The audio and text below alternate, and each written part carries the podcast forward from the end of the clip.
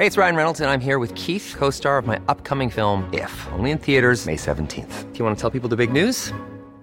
All right, I'll do it. Sign up now and you'll get unlimited for $15 a month in six months of Paramount Plus Essential Plan on us. Mintmobile.com slash switch. Upfront payment of $45 equivalent to $15 per month. Unlimited over 40 gigabytes per month. Face lower speeds. Videos at 480p. Active Mint customers by 531.24 get six months of Paramount Plus Essential Plan. Auto renews after six months. Offer ends May 31st, 2024. Separate Paramount Plus registration required. Terms and conditions apply if rated PG. Heraldo Podcast. Un lugar para tus oídos. Ups, el gobierno de AMLO podría tener problemas para mantener bajos los precios de las gasolinas. Esto es Primera Plana de El Heraldo de México.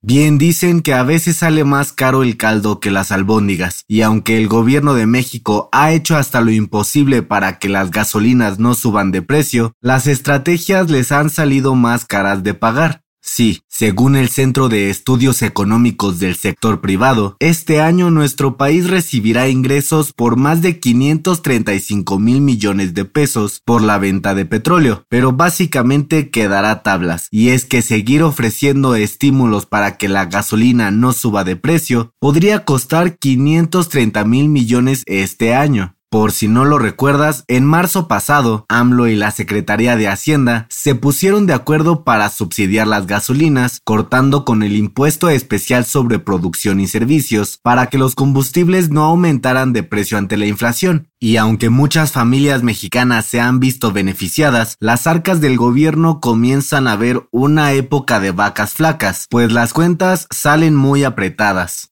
Según los expertos, si se mantiene esta estrategia el resto del año, los ingresos por petróleo podrían no ser suficientes para cubrir los subsidios de los combustibles y podría obligar al gobierno a tomar otro camino. Gracias por escucharnos. Si te gusta Primera Plana y quieres seguir bien informado, síguenos en Spotify para no perderte de las noticias más importantes.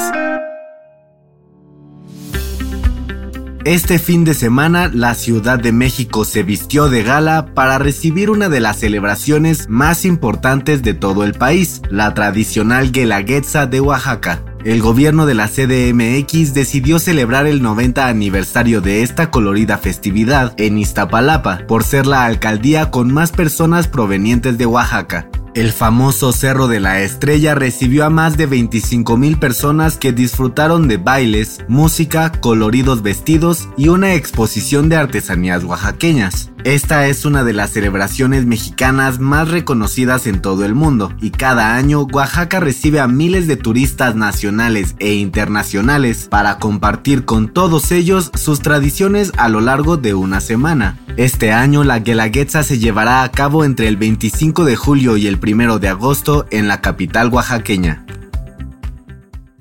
En otras noticias, AMLO dio a conocer que el plan de traer a médicos cubanos a México sigue en pie, a pesar de que los conservadores lo critiquen. Aseguró que deben cubrir las necesidades de todas las personas que requieren atención en el país. En noticias internacionales, parece que siempre no se armó. El equipo de abogados de Elon Musk informó que el magnate canceló el plan de comprar Twitter por 44 mil millones de dólares debido a que la mesa directiva de la red social habría roto algunos acuerdos. Y en los deportes, Novak Djokovic ganó su cuarto título consecutivo de Wimbledon al vencer al australiano Nick Kyrgios en la gran final. El tenista serbio llegó a 21 Grand Slams en su carrera.